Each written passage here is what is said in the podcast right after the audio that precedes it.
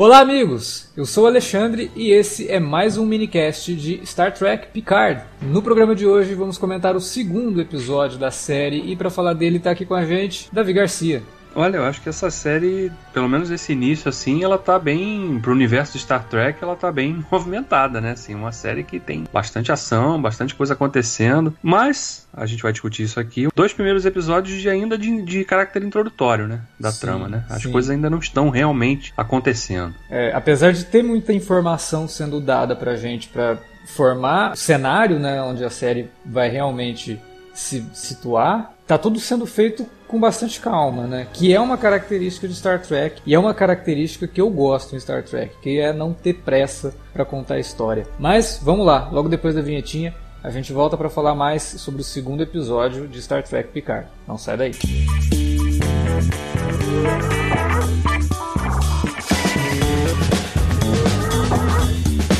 Agora ficou mais fácil ajudar o Cine Alerta a manter o conteúdo no ar e a produzir mais podcasts. Além do padrim.com.br barra cinealerta, onde você pode escolher um valor e contribuir mensalmente e ainda participar de um grupo secreto no Facebook para ter acesso antecipado aos programas, você também pode nos ajudar toda vez que for comprar aquele livro, filme, quadrinho ou o que mais você estiver precisando. É só entrar em cinealerta.com.br/ofertas e conferir uma lista sempre atualizada das melhores ofertas disponíveis na Amazon e em vários outros sites. Você também pode encontrar produtos relacionados aos temas dos podcasts e o melhor, qualquer compra feita a partir partir de um link que você abriu no nosso site já garante uma ajuda pra gente. Ajude o Cinealerta a continuar produzindo esse conteúdo que você gosta. padrim.com.br barra Cinealerta ou faça suas compras a partir de cinealerta.com.br barra ofertas. Fique agora com o podcast.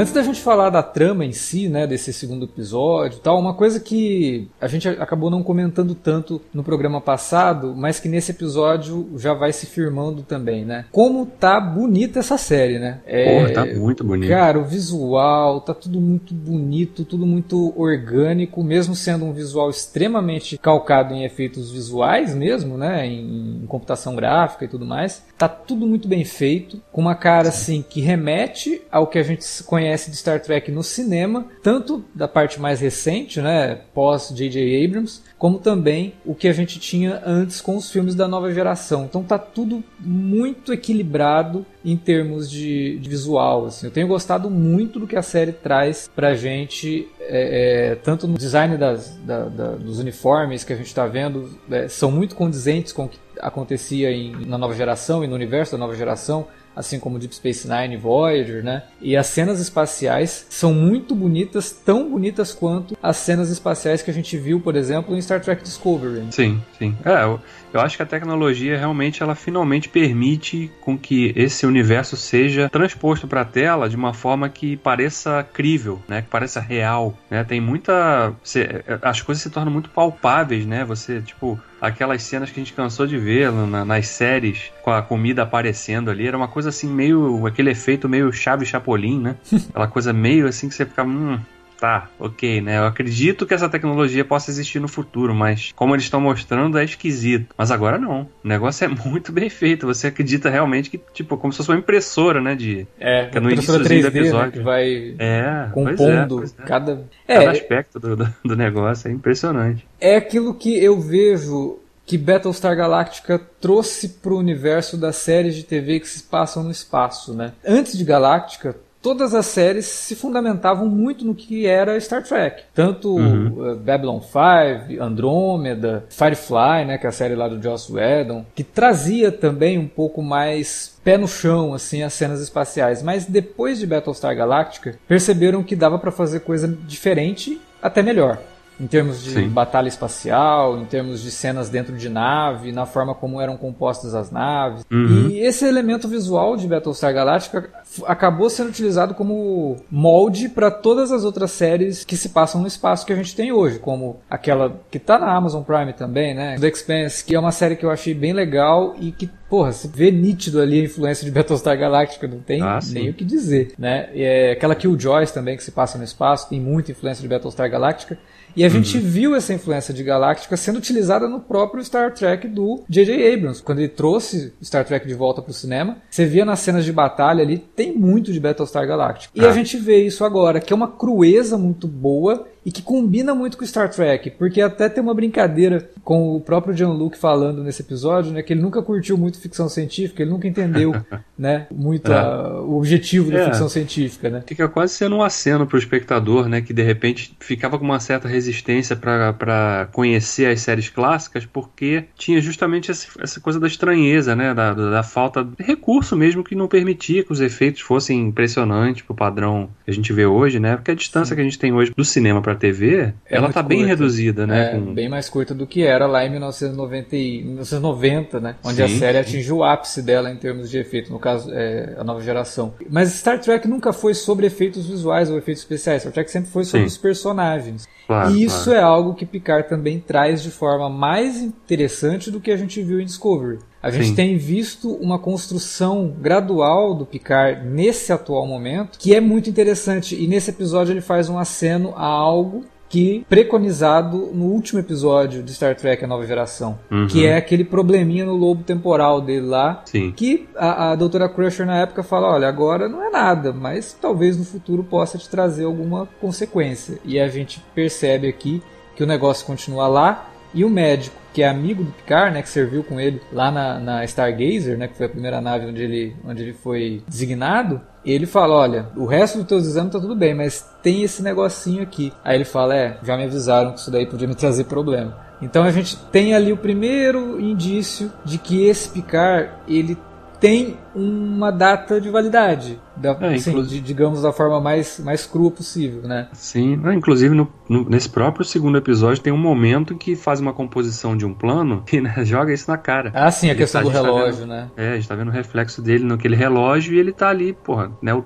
meu principal inimigo agora é o tempo. E se eu vou fazer isso que eu tô me propondo a fazer, né? Eu não posso deixar pra amanhã ou pra daqui a um mês. É. Tem que fazer agora. Pois é. Apesar de todos os poréns, né? Todo mundo indo contra, né? É, o momento que a Larry lá tem uma discussão né, forte com ele ali e é, dá aquela explosão ali, né? Fala que, pô, ele é maluco. Pergunta se ele tinha. tava com. Como é que ela. Qual é a expressão que ela usa? Cara, eu não lembro, mas ela fala assim, tipo, idiota você não é, então você só pode estar maluco.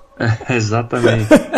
e aí quando o Zavan lá vai e fala ainda, né? Não, mas então ele, ele para fazer isso ele precisa de, né? Quando ela fala, né? Ah, só a Tal Shiar, a Tal Shiar poderia proteger você da Tal Shiar. E aí ele, o cara fala, assim, não, verdade. Então a gente vai, não idiota, né? É muito bom A aquilo. gente não pode ir, cara. Ninguém pode ir. A gente tem que ficar aqui. É, porque ela Ah. revela que a Tal Shiar, na verdade, era é só uma fachada para algo muito maior, né? Uma organização muito É. mais secreta. Ela até fala, "Pô, vocês chamam a Tal Shiar de polícia secreta, mas isso é redundante, porque tudo é secreto em- na- no, no Império Romulano, né? Então, Ela fala, é, tal de é, Zatvash. é. Né?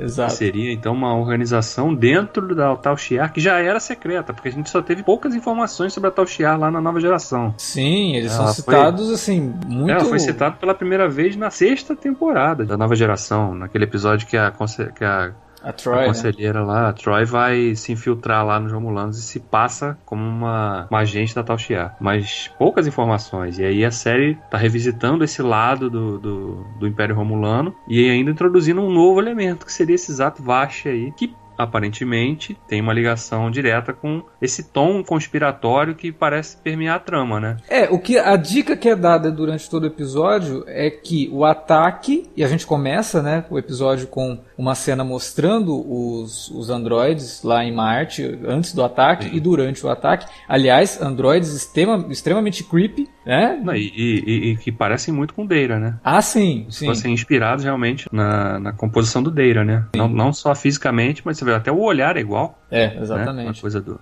e aí acontece o ataque. E fica muito claro que foi um ataque de sabotagem mesmo, né? Alguém sabotou Sim. a programação desses androides. E aí, durante o episódio, a gente já vai juntando essas peças. Foram os Sim. Romulanos. É. Tá muito claro que foram os Romulanos, a não ser que tenha é aí uma reviravolta. A grande pergunta é por que naquele momento? Afinal de contas, a federação estava salvando os Romulanos, embora os Romulanos, alguns, né, vários na verdade, vissem aquilo como um ato da federação para se infiltrar no Império Romulano, eles não estavam acreditando muito na questão da supernova e de que aquilo iria realmente acontecer, inclusive a Tal Shiar, né? não acreditava naquilo, eles achavam que a, a federação estava se infiltrando no Império Romulano e aquilo era só uma desculpa. Mas por que os Romulanos fizeram aquele ataque ou orquestraram esse ataque? Durante a evacuação, fazendo com que a federação voltasse e deixasse a evacuação de lado, né? É, é fica até nesse episódio, até pegando carona nisso que você tá falando, porque a gente teve aquela cena que o Picard foi visitar lá a Almirante, né? Uhum. Teve um, um, embate ali tenso, né? Uma cena tensa, porque ela simplesmente não aceitava, né? A postura do Picard, tanto no momento de criticar a federação, quanto o que ele fez lá atrás. Ele se rebelou contra as ordens da federação. Então eu acho até que essa sabotagem lá, que ocorreu inclusive no, no aniversário do primeiro contato, né? É. E era uma data realmente muito especial para a federação ali, principalmente para o planeta Terra, né? Você tem o envolvimento dos Romulanos é, bem indicado nisso, nesse, nessa sabotagem, e a coisa toda da tentativa de retirar, de salvar lá os Romulanos lá da, do, do fim certo, né? Por conta uhum. da supernova, e a gente sabe que ela de fato aconteceu porque isso foi dito lá e mostrado parcialmente lá no Star Trek de 2009, do JJ. Então a gente pode, sei lá, de repente especular que eles com esse sentimento de que aquilo era um golpe da Federação para dominá-los, né, para sei lá invadir o Império Romulano mesmo, eles já planejavam um ataque que seria no, no, ali no coração, né, digamos ali da, da Federação, porque ali aquelas planícies ali eram usadas, eram um, uma espécie de estaleiro, né, para sim, é onde foi construída naves, a própria né? Enterprise, inclusive, e sim, onde estava trabalhando o LaForge. Fiquei bem contente de saber que ele continua vivo, né, porque o é, inclusive Inclusive, esse negócio ficou esquisito, né? Não sei se vocês que estão nos ouvindo aqui tiveram a oportunidade de ler as três edições da HQ que a gente comentou no, no primeiro minicast da série, que é. era um prólogo, né, de, da série em si. E, ela, e essa, esse prólogo termina com uma espécie de gancho, né? Porque a gente vê o LaFord ali na, nas planícies ali e tal, a gente fica, porra, será que ele morreu nesse ataque, né? É, mas não, ainda ah, bem. Não, porque o, é. o, o Romulano lá que ajuda o Picard fala, né? Ah, pede ajuda pro LaFord, pro Riker e tal. Que aliás é uma cena muito legal. Que aí Sim. ele fala, não, jamais poderia pedir ajuda para eles, porque eles iriam me ajudar, né? Eles têm uma lealdade muito forte comigo e eu não quero envolvê-los nisso, né? É muito uhum. legal essa forma também de. Tudo bem, a gente sabe que o Riker vai aparecer e, talvez até no próximo episódio, mas é legal essa forma de falar: olha, gente, não é uma não é a nova geração, é uma série do Picard, né? Então ele vai ter que formar Sim. uma nova tripulação, mas o centro das atenções aqui vai ser ele. De qualquer forma, o LaForge escapou. O LaForge era um cara bem voltado à ação. A gente via na série original, na, na série original, na, na nova geração, que ele era um cara realmente ativo fisicamente, ele, ele se saía muito bem em cenas de ação. Então, provavelmente ele conseguiu fugir do ataque, né, de alguma, de alguma forma ali. Agora, tem uma outra informação também que é dada nesse episódio que os romulanos têm aversão a androides. A gente tem que ver até que ponto que isso também foi justamente para resultar no que resultou, né? Na questão da federação é. não utilizar mais androides. Porque é, é, é, dito lá que há milhares de anos, por causa de algo que aconteceu, os Romulanos odeiam os androides. É, pois é, esse é um ponto ainda de mistério na trama, né? Um pedaço aí de, de alguma peça que provavelmente ainda vai ser mais explorada, desenvolvida aí nos próximos episódios, né? De é que... por que, que eles teriam essa ojeriza. E de fato, a gente nunca viu na série, nas vezes, até na série original, né? Uhum. Lá na TOS. E na nova geração a gente nunca viu realmente. Todas as aparições dos Romulanos nunca tinha, né? Assim, a tecnologia deles era muito restrita. Sim. Embora, claro, fossem muito avançados tecnologicamente, mas não. Eles não se. se a questão de inteligência artificial em... e tal, realmente Exato. a gente nunca viu. Agora, uma coisa, né, que tem que ficar clara. A gente falou semana passada no minicast que toda essa questão envolvendo os androides estava deixando muitas portas abertas para que fosse, na verdade, um, um, um, espelho né, de preconceito e tudo mais. E a gente viu que realmente é isso. Os romulanos, eles odeiam, têm medo, e aí tem toda aquela discussão de medo leva ao preconceito, já nesse uhum. episódio, né? Eu só espero que fique orgânico, que não soe só forçado para ser discutido isso na série, né? Porque é. Star Trek sempre conseguiu trazer esses temas sem soar panfletário, sem soar forçado demais. Por é, mais que é. fosse muito na cara o que eles estavam dizendo. Mas Era tudo muito bem que... intrínseco ali a trama, sabe? Eu espero que isso aconteça aqui também. Mas eu acho até que de repente ficaria soaria estranho se eles colocassem só os Romulanos como personagens que tem essa ojeriza para pintar essa ideia de que né, tem um preconceito e tal. Porque a gente viu já na própria abertura a forma como os humanos tratavam os sintéticos, né? Sim, é, sim. Abre ali aquela porta, bom dia, gente de, de plástico, vambora lá tal. Aí os caras, quando aquele F8 vai lá, os caras dão uma zoada nele, né? Aí a, uma das mulheres até chama, pô, ele pode te ouvir, né? O cara fala, e daí? Ele não é pessoa, né? Uhum. Eles tratam realmente com muito desdém, né? Como seres inferiores, né? Que estavam ali realmente só para servir como instrumento. Então tem dos dois lados, né? E como a gente tá vendo essa ideia de que a federação tá assim, talvez né, não seja aquela federação com aqueles ideais tão puros, né? De humanismo, né? De, de união dos povos dos, dos, diferentes, né? Em prol de um, uma expansão realmente da vida na galáxia e tal. A gente tá vendo aqui, tá tendo algumas dicas dicas e tá vendo realmente alguns embates ali, a introdução de alguns personagens, como aquela Commodore ou lá que aparece, que a federação realmente já não é aquela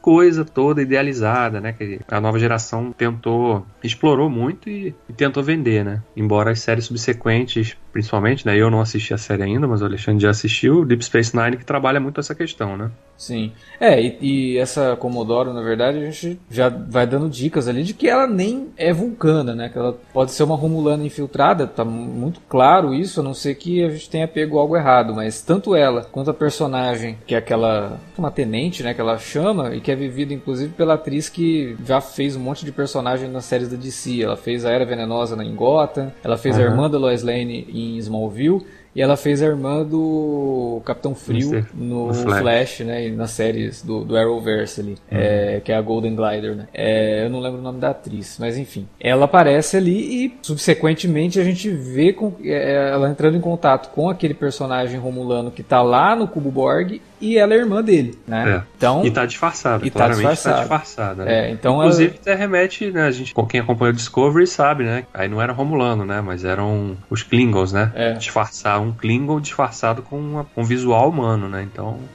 sei lá, pode ser até o mesmo tipo de tecnologia que permita esse disfarce, assim, você se disfarçar como outra espécie, né? Como outra, como oriundo de outra é, civilização. É, um processo né? lá que no, no, caso dos, Klingons é bem doloroso, né? Porque é Sim, quase é uma, uma, cirurgia mesmo. É, né? é. E aí, no caso dos Romulanos também deve ser. Então a gente percebe que existem Romulanos infiltrados na Federação. Isso é uma boa desculpa para também não manchar tanto a questão da Federação, né? Dizer que, olha, agiram errado, sim, mas por influência de outras forças, no caso, de novo, os Romulanos, né? Então, é, mas, ao, mas ao mesmo tempo você vê aquele naquele papo do Picard com a com a almirante lá, quando ele chega lá na, na sede da federação lá para fazer aquela, aquele pedido de ter uma, uma nave, uma tripulação, que eles revisitam então o conflito, né, que distanciou o Picard da federação, quando ela fala, né, que eles a federação recebeu um ultimato, né, de 14 planetas ali que se ou, ou vocês escolhem ficar com a gente, ou vocês vão salvar os Romulanos, né? E eles preferiam ficar com, as, com esses 14 planetas aí para não perder a integridade da federação, né? A desculpa foi essa, né? Então, é. você vê ali que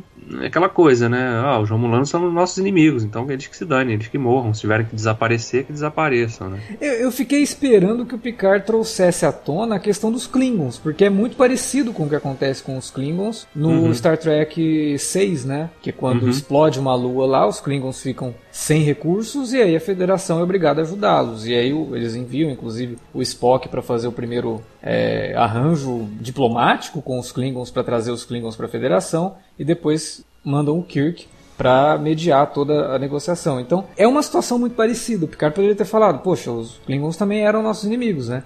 E se tornaram nossos aliados depois. Os Klingons, inclusive, são fundamentais em Deep Space Nine para vencer a guerra contra os Dominion. Então, eu acho que ficou faltando, por parte do Picard, um diálogo, sabe? Uma sustentação Mas, melhor para os. É, eu, pro, pro... eu não sei também até que ponto eles evitam essas menções muito explícitas, considerando que a maior espectador. parte do público é que não vai fazer Tipo, o que, que ele tá falando, né? Ah, pessoas, mas... A maioria das pessoas, de repente, não assistiram ainda essas séries mais antigas, os filmes, para evitar essa coisa de, né, vamos tentar minimizar isso o máximo possível. Pode ser isso, né? Ou simplesmente o roteirista não entendeu que seria uma referência importante, né, para ser feita naquele momento. É, porque é exatamente a mesma situação.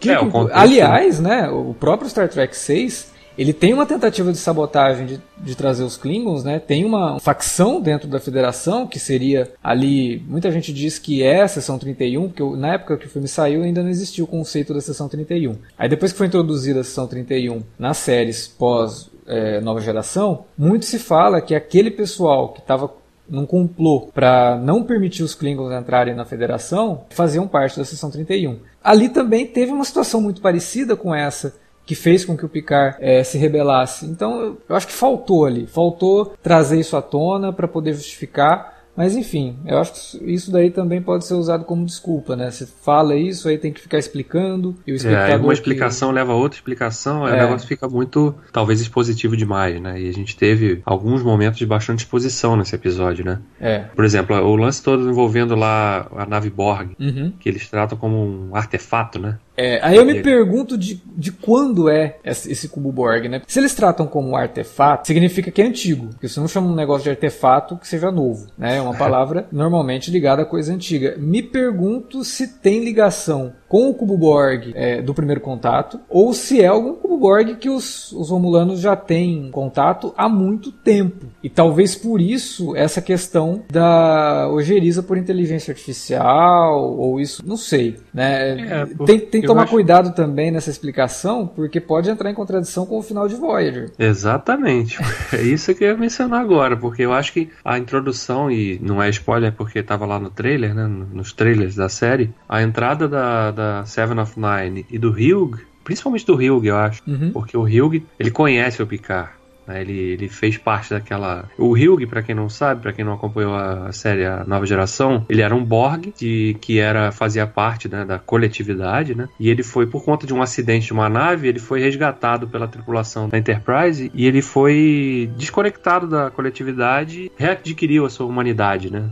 Então ele é um Borg desconectado. A gente vai vê-lo, a gente vai ver ele e a Seven of Nine, que é outra humana que aparecia na série Voyager, que também vai aparecer em Picard, que também fazia parte desse mesmo contexto. Então pode ser que esses dois personagens tragam essa resposta, né? De onde surgiu esse cubo Borg? Em que momento que os, que os Romulanos tomaram posse dele? Por que que estão fazendo estudos ali? Porque aparentemente parece que eles estão só desconectando, né? Os, não sei nem se dá pra dizer que são sobreviventes, aquilo estão todos mortos já. Não sei, não entendi direito o que é aquilo ali. Pois que é. Eles estão fazendo. É, eles estão só tirando as partes, né, dos... É, eles estão estudando as partes, é isso que, assim, deixa esse grande ponto de interrogação, né? Por quê? Se há esse é. medo todo em é. relação a, a seres cibernéticos e inteligência artificial, por que, eles estão estudando isso? É, de repente para usar, a entender a tecnologia e usar isso contra a federação, né? É, porque eles já estão usando tecnologia, né? É falado lá que a armada romulana tem feito adaptação da tecnologia Borg. E a gente, como eu falei semana passada, a Narada, que era a nave do Nero no Star Trek do J.J. Abrams, tinha modificações feitas com tecnologia Borg, né? Então, uhum. mas assim, o meu medo é justamente essa questão do que acontece no final de Voyager, a morte da rainha Borg, né? Então, meio que desconecta realmente a, a coletividade, mas aí esse cubo Borg tá lá, tá ativo, entre aspas aqui. Então, fico me perguntando. É, você, vê que ele, você vê que ele tá ali, parece que ele, sei lá, sofreu um ataque, né? Foi um embate deles com os Romulanos, e aí eles tomaram posse, ou eles estavam já. Eles sofreram um ataque que não tinha nenhuma relação e os Romulanos encontraram o cubo e resolveram. É, porque, né? como é dito na, no, ali, eles falam que os Borg, quando é desconectado, eles, tipo, whatever, um né? né? É, é, viram um cemitério. Então, talvez o cubo tenha sido desconectado da coletividade antes do final de Voyager. Pode ser. Né? Então explicaria que tá tudo meio intacto ali. É, é, pois é, essas são algumas perguntas que ainda vão precisar ser respondidas aí, mas eu, como eu falei, eu acho que a entrada dos, dos ex-Borgs vão, vão ajudar a responder isso, né? Ou pelo menos trazer um pouco mais de luz para esse mistério e para que a gente entenda realmente qual é o propósito dos Romulanos, né? Porque, claro, tá claro que uma conspiração tá no ar, tanto dentro da federação quanto fora, né? Porque qual o papel da doutora Asha ali dentro daquele cubo, né? Ela representa o quê? Ela veio, de, ela é da federação, ela foi uma enviada ali, mas se ela é uma enviada à federação, não tem relação com os mulanos, né? Então, de onde que ela veio? É, por que, que ela foi recrutada, né, para fazer esse trabalho? Até porque, até porque a gente viu uma, uma informação importante também nesse episódio, quando aquela doutora lá do Instituto Dan Strong a, a fala personagem que... da Alison Peel, né? Isso, é, doutora Agnes, né? Acho que é Agnes, o nome da personagem. Aliás, é, referência ela... ao Asimov, né, na aparição dela lá. Ela, Sim, ela é, lendo o livro lá, os é. clássicos, né, reunidos. Do... Foi uma boa, uma boa saca, uma boa homenagem também. Ela fala que a identidade da Dash foi toda formada apenas três anos antes. Pois né? é. Então, você vê, essa, ela, essa cria, né, a Dage e a doutora Asha, que é a irmã dela, tá lá no Cubo Borg, elas teoricamente foram criadas três anos antes só desses eventos que a gente está acompanhando. Então, como que ela foi parar lá? Quem colocou ela lá? Então, ainda perguntas, né? A gente está falando isso porque é o segundo episódio, a gente sabe que são dez episódios nessa temporada, mas eles estão ainda com um caráter muito introdutório, né? É. Levantando, deixando muitas perguntas no ar. Tá bem legal, né? A gente tá falando isso não é porque a gente tá reclamando. É, não. Eu tô não. gostando bastante. Tá, tá instigante. Eu acho que é bom né? isso também. É, tá instigante, porque você fica, tá, e aí? Mas pra onde vai isso, né? Eu quero ver o próximo pra ver o que, que mais que eles vão dizer, que, vai, e, que mais que eles vão contar, né? E dentro de Star Trek é uma novidade, né? Esse tipo de forma de contar a história dentro de, de uma série de Star Trek. Você vê que até Discovery mesmo, tanto na primeira quanto na segunda temporada, tiveram episódios isolados. Tipo é... o monstro da semana, né? Exato que é uma característica de Star Trek, sempre foi. Sim, Deep Space sim. Nine tinha uma continuidade, episódios que a partir da terceira temporada você nem pode assistir Deep Space Nine pulando o episódio, porque até nos episódios filler tem informação importante que leva para o fim da série. Aqui a gente está vendo uma estrutura muito mais semelhante com as séries atuais de drama, que é aquela estrutura que cada episódio é um pedaço da história. Então não, a gente tá, a gente não tá, não saiu nem do primeiro ato dessa história que vai ser contada na primeira temporada, né? Então ainda é o momento de ficar respondendo pergunta, estabelecer o cenário. Você vê o Picard nem foi para o espaço ainda. Eu Pois é. acho até a gente estava discutindo aqui antes de começar, eu acho que ele vai para o espaço só no quarto episódio, porque ele Uhum. ainda tem que visitar o Riker, ainda tem que fazer visita lá a Seven of Nine, se bem que a gente não sabe onde está a, a Seven of Nine, né? Talvez ela esteja em outro planeta e aí isso vai fazer parte da viagem dele. Mas o, o Riker eu acho que está na Terra, porque pelas cenas que são mostradas na, nos trailers, dá a entender que ele está no planeta Terra. né? Ah, sim, né? Ainda tá no planeta Terra, né? Essa, essa cena eu imagino que vai acontecer no próximo episódio. Ou né? ele tá no famoso planeta Canadá, né? Que é aquele planeta que, padrão Aliás- no Canadá. Quando a gente vê ele chegando lá no finalzinho do episódio pra fazer a visita ali a Raf, né? Que era a isso. primeira. A primeira. A Oficial. number one dele, né? É. Depois da, na, na nave nova que ele assumiu depois, a, a série faz uma visita a um cenário que é famoso, uma assinatura da série da, de Star Trek, né? Sim. Tanto na TV quanto no cinema, né? Porque sempre mostram aquela, aquela, aquela, aquele lugar ali, com aquela É. formação rochosa pontuda ali e É na Califórnia e já serviu de cenário para inúmeras outras séries. A gente até lembrou dele é, quando a gente comentou, acho que é a segunda temporada de Westworld, que usa Uhum. aquele cenário também. A gente fala, nossa, é o cenário Sim. preferido de Star Trek, né? Aham. E aí a gente vê que ela, a Raf mora, o trailer dela é ali, bem do ladinho ali daquela aquela formação rochosa ali. Tem outra aqui, outra questão também, né? Porque a gente viu, citando novamente a HQ das três edições, a gente tem a relação deles como uma relação normal, né? De, de companheiros, né? De uma, faziam parte da, da, da- da mesma frota ali. Mas aqui na série a gente tá vendo que aconteceu alguma rusga entre eles. É, eu, eu tô com uma. Eu terminei de ler a terceira edição, que é a última, né? E eu acho que eles vão lançar uma outra, alguma outra minissérie, pra fazer uma ponte melhor Pois é. da- com a questão da destruição lá da- do estaleiro em Marte. Então, Uhum. eu, eu não sei, eu tô com essa impressão de que muito do que a gente tá vendo aqui, ou muito do que a gente viu na HQ, vai ser explicado numa outra HQ, numa outra ocasião. Até porque Picard vai ter segunda temporada, né? Já tá É. Confirmado. que fazer mais uma, Eu acho que eles vão fazer. interlúdio aí. É. É. pode ser. Porque, né, como eu falei, a gente não vê, não sabe o que aconteceu entre eles, né? Porque quando o Picard chega lá, ela não quer nem receber, né? E aí ele, ela desiste quando ele mostra que ele tá com a garrafa de vinho lá da safra 86. Tem que ver de qual 86, né? Será que tinha uma garrafa de 1986 ou aí seria virou vinagre, né? 2086? ah, com a tecnologia, né? Podia, sei lá. É, Enfim. Mas ela tem uma cena bem legal porque ela joga, ela tá bebendo água, né? Ela, na hora Aham. que ela pergunta, ela joga a água fora e beleza. Sim. Abrir espaço pro vinho aqui. Cara, mas eu gostei bastante desse episódio. Achei que ele apresenta mais peças, né, pra esse, pra esse jogo aí, desse tabuleiro, que ainda tá bem realmente introdutório da trama, mas faz isso de uma forma muito, muito instigante, né? Te deixa É. realmente curioso pra saber como que a peça A vai se ligar com a peça B, né? Quais são realmente os interesses desses, dos antagonistas da história, né? Que isso claramente já tá no papel dos Romulanos ali. Até qual é o papel do Narek, né? Aquele Romulano que tá lá que se envolveu com a doutora Asha lá no cubo. Sim. Por que, que esse cara. Claro, eles já sabem que ela tem uma representatividade, ela é uma sintética, ele já sabe, tanto que ele se aproxima dela de forma proposital. Não, e a irmã dele fala justamente que a missão dele era essa, né? Era chegar Sim. até ela. Então, assim, óbvio, ele sabe quem ela é. E é até engraçado, cara, que esse ator, ele fazia, né, o Dr. Frankenstein em Penny Dreadful, né? E ele tá ali envolto numa situação bem Frankenstein, né? Total, né? Acho que não foi à toa que pegaram ele pra estar tá naquele momento, não. Boa jogada ali do, do, do pessoal do casting para trazer esse, esse ator. E, e, ele manda bem, né? Ele tá bem fazendo esse personagem que, ao mesmo tempo, parece realmente que tá sentindo algo por ela, né? Parece que ele tá meio. Ele tem a missão, mas é, tem eu um acho certo que. conflito ali, é... né? Parece que vai, isso vai ser uma coisa trabalhada aí ao longo dos próximos. Né? Ele vai ter alguma decisão a ser tomada que ele vai acabar contrariando porque ele realmente se se aproximou da, da, da doutora Ashe ali, né? É, o que de novo Quer remete dizer, ao Tyler, né? Do, do Discovery.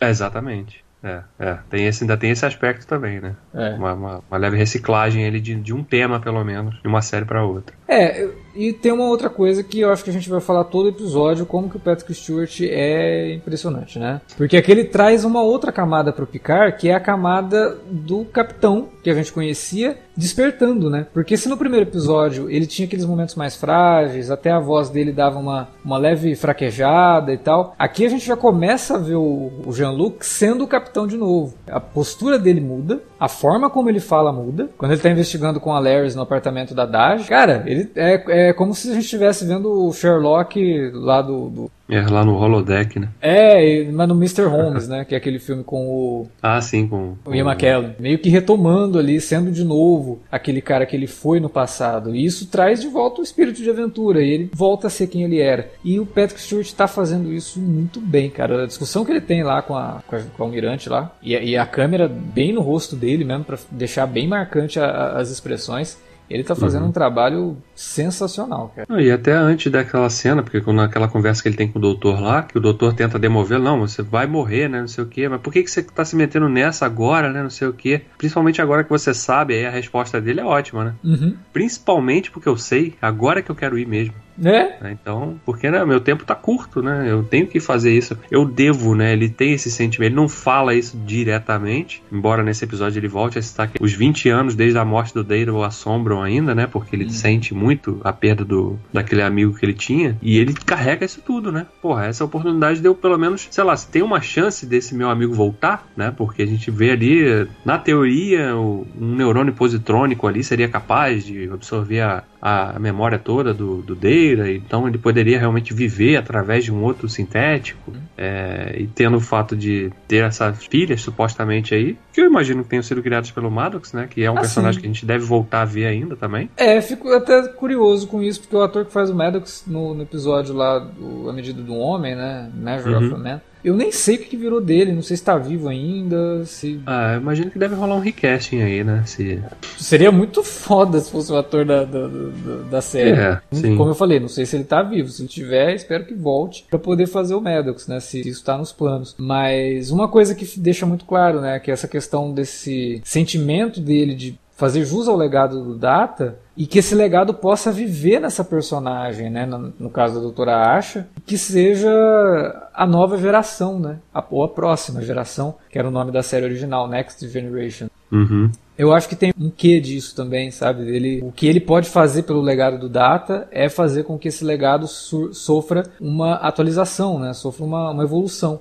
E essa evolução é essa personagem, que não é simplesmente um, um androide como era o Data. Ela é biológica, ela não é sintética como era o, o Data e os outros robôs lá que estavam vivendo, servindo a Federação, como a gente vê no começo do episódio. É, cara, justamente. eu- eu- essa é uma das expectativas que eu vou guardar aí pros próximos episódios. Mas é uma coisa animadora, né? Como eu falei, 10 episódios que dedique-se, pelos ah, seus três primeiros episódios, a realmente colocar as cartas na mesa e dizer, é essa a história que a gente quer contar. Eu acho que, porra, beleza, eu, eu tô dentro, eu aceito isso, eu acho que é isso que vai fazer realmente é, que o, com que o espectador se envolva e se interesse pela trama que está sendo contada, né? Por enquanto estou embarcado e não pretendo de- descer dessa nave. né? vou, vou acompanhar essa viagem porque realmente o Picard é um personagem fabuloso e eu acho que toda essa história que está sendo contada em, em, torno dele e o personagem nessa fase da vida dele traz assim cores realmente novas e não é só uma questão de repetir o que a gente já viu antes. É, é, é resgatar aquilo, mas fazer coisas novas e diferentes também. É, o, o que eu gosto na proposta da série é justamente isso, de não ser uma repetição da nova geração, e sim algo totalmente novo né, com uma nova carga, uma nova pegada, que é algo que a gente não conseguiu ver com a tripulação original, porque os filmes eram é, uma continuação da série e a gente tinha ali, mesmo que a partir do segundo, do terceiro filme, a gente tenha a tripulação mais velha e discussões do próprio Magro, né, com o, o Kirk dizendo, olha, a gente tá velho para isso, né, você já tá numa idade que você precisa usar óculos, não sei o que. Não, a gente não conseguiu ver esse tratamento com nenhum personagem da série clássica. E eu acho que de todos os personagens que surgiram depois, o Picard é um dos mais queridos, talvez o mais querido.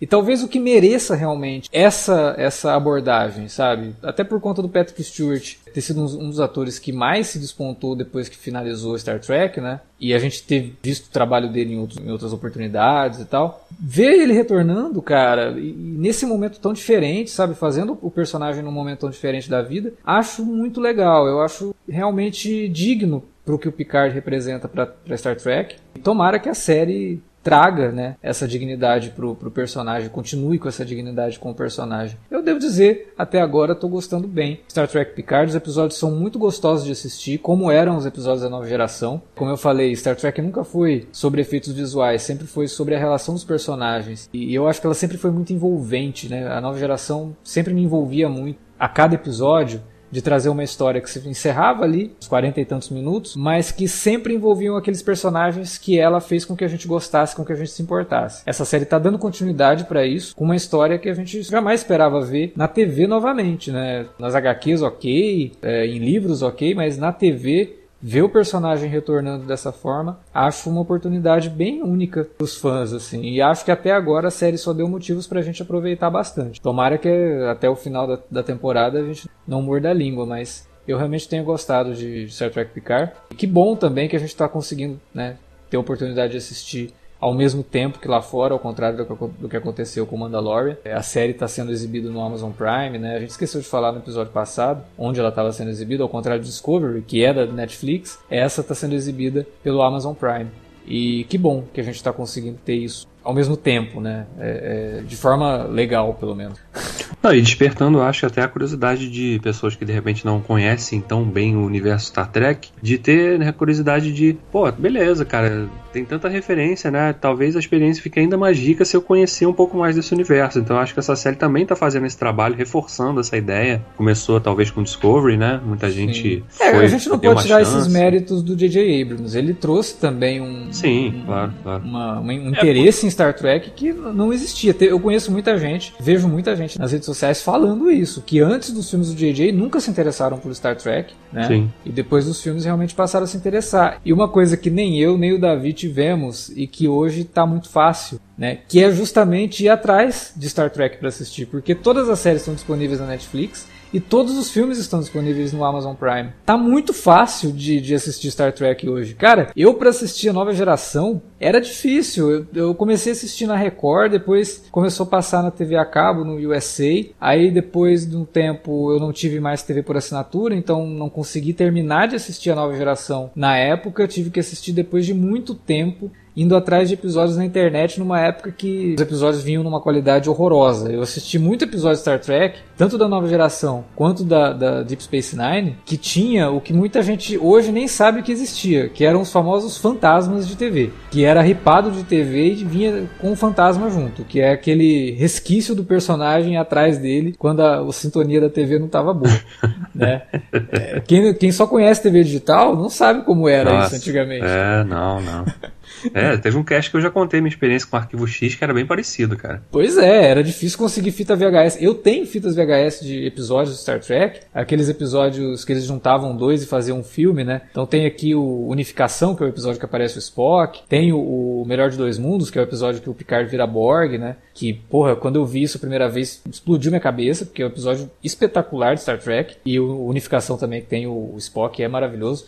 Divertido pra caramba, o embate das duas gerações, assim, é muito legal. Mas era difícil conseguir isso, cara. Hoje tá fácil. E a nova geração, na Netflix, é a versão remasterizada em Full HD que tá com uma imagem maravilhosa. Tem até granulação de, de, de, película, porque a série foi rodada em película e foi remasterizada a partir dos originais, dos negativos originais. A imagem tá espetacular. Então, nunca foi tão fácil ficar fã de Star Trek. Então, quem está se interessando por Picard, não fique só em Picard, sabe? Assista os filmes. Os filmes estão lá na, no Amazon Prime também. Os filmes são muito legais. Tem várias listas disponíveis aí. Se você buscar no Google é, Star Trek TNG Best Episodes, vem lá uma lista dos melhores episódios da, da nova geração que dá para você assistir pulando, assim, normalmente não tem problema de seguir uma continuidade. Cada episódio é bem isolado. Existem arcos dos personagens, mas isso não influencia tanto, né? Só ter um pouquinho de tempo e interesse, né? E ter e saber, né? Que você não vai ver aqueles efeitos belíssimos, ah, não, mas os roteiros, claro, claro. os roteiros dos melhores episódios realmente fazem muita diferença. Olha, mas vou te falar, os efeitos visuais da nova geração, principalmente da nova geração, eles são muito convincentes até hoje. Principalmente porque as naves eram maquetes ainda, uhum. né? E, cara, você vê aquilo e fala, nossa, mas é muito bem feito. E como o Davi falou, tem que ir com a mente aberta, saber que aquilo não foi feito hoje né, foi feito há muito tempo e esse tempo é refletido na qualidade dos efeitos. E não tem mal nenhum nisso também, só você ter a consciência disso, né?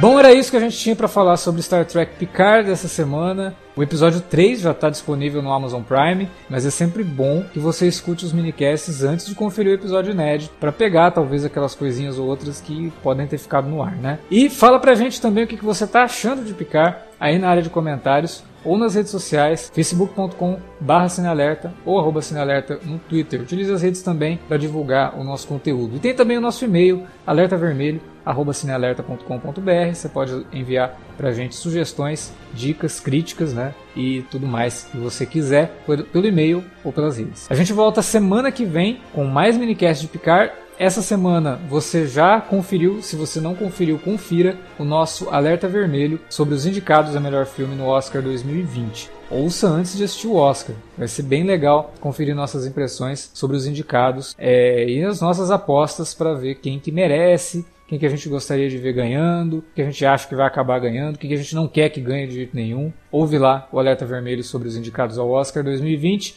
e a gente volta semana que vem com mais Star Trek Picard. Valeu pela audiência e até lá.